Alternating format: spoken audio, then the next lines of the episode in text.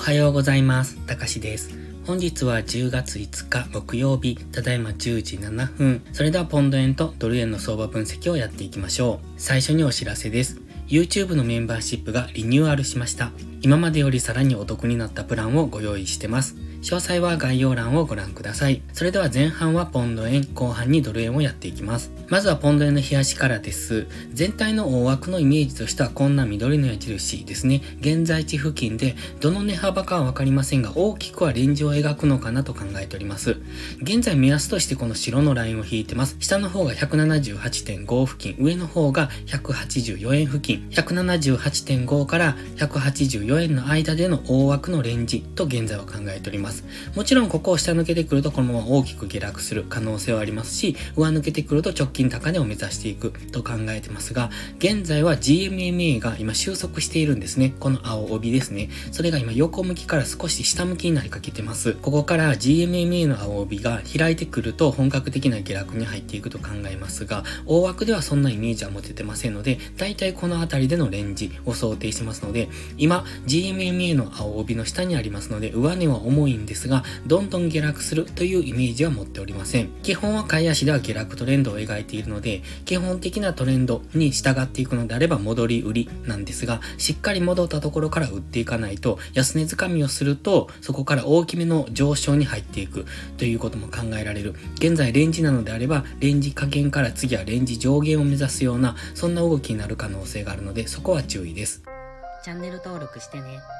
では4時間足です。火曜日に大きく相場が乱れましたので、まずはこの相場が持ち直してくるのを待ちたいですね。まずはこの火曜日の大きな陰線、これをどちらに抜けるかっていうところを見ておきたい。現在は上の方にありますので、上抜けする可能性がありますので、まず火曜日の高値を抜けてこれるかどうかですね。火曜日の高値を抜けてこれると、4時間足の GMMA の青帯も抜けることになりますので、その辺見ておきたいですね。昨日は GMMA の青帯ぐらいまで上昇して、本日そこから下落傾向になっておりますので、基本的には今ずっと高値を切り下げ、安値を更新し続けている下落トレンドなので、その下落の流れに乗っていくっていうのが基本的な考え方なんですけれども、冷やしで大枠ではレンジを考えておりますので、下がったところは買われやすいし、上がったところは売られやすいというところで、大きなレンジなので、上がったり下がったりと方向感なく動くっていうのを想定しております。現在、ストキャスティクスは高値圏からデッドクロスしておりますので、このまま下げる可能性も十分あるんでですが、もし下げてきた場合は火曜日の安値、このあたりですね、178円付近っていうのが意識されてくると思いますので、その辺を見ておくといいと思います。逆に上昇するイメージを持つ場合は次1時間足なんですが、こちらですね、緑の矢印のイメージです。まずはこの火曜日の大きな陰線の高値と安値を結んだところにボックスを描きました。このボックスを抜けた方についていくのがいいと思いますので、下抜ければ下についていく、上抜ければ上についていく、なんですが、日足では大枠ではレンジと考えてますので、下抜けた場合は騙しには注意ですね。今は GMMA の青帯を昨日一旦上抜けたんですが、本日はまた下抜けてきてますので、GMMA の青帯、このまま行くと横向きの動きになってきます。もちろんまた下向きに戻ってくるっていうことも考えられるんですが、現在一旦横向きになりかけましたので、ここでの1時間足単位でのレンジっていうところも想定しておきたい。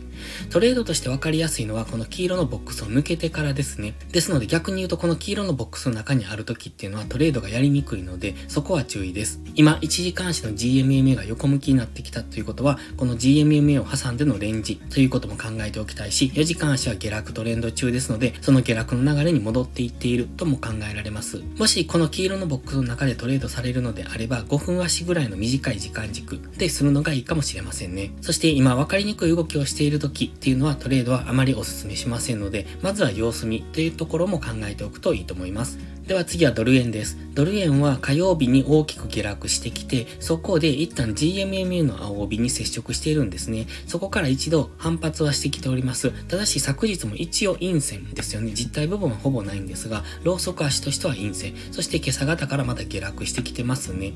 ですのでまずは今一旦火曜日の安値を目指す、もう一度 GMMA の青帯付近まで押しをつけに行っているのかもしれません。ストキャスティクスは今調整の下落中。この下落がどこで終わるのかを見ておきたい。冷やしは基本的には上昇トレンドですので、今このまま上昇トレンドが継続するのであれば、次のターゲットはこのオレンジの平行チャンネルの上限付近。現在ですと151円付近になりますので、そのあたりを次目指して上昇してくると思いますが、今は調整中ですので、この調整が終わればまた次の上昇に入っていくと思います。大枠のイメージとしてはやはり横ばいなんですね。GMMA の青帯を下抜けてくればちょっと話が変わってくるんですが、GMMA の青帯に接触しての反発をしている間っていうのは大枠でのレンジを考えておきたい。現在は冷やしのストキャスティクスが調整をしていますので、そこまでは上値が重い、もしくは下落基調が続くとは考えます。では4時間足です。4時間足はこの赤の平行チャンネルの中で動いております。昨日はこの平行チャンネルセンターラインぐらいで止まっていたんですが、本日結構強めに下げてきてますね。まずはこの平行チャンネルの下限ぐらいまでの下落を見ておきたいです。今は黄色の矢印のこの動きをしておりますね。今朝方考えていたのはこの辺りからの反発上昇の緑の矢印のイメージも持っていたんですが、先ほどから突然崩れ出してますので、まずは平行チャンネル下限ぐらいまでの下落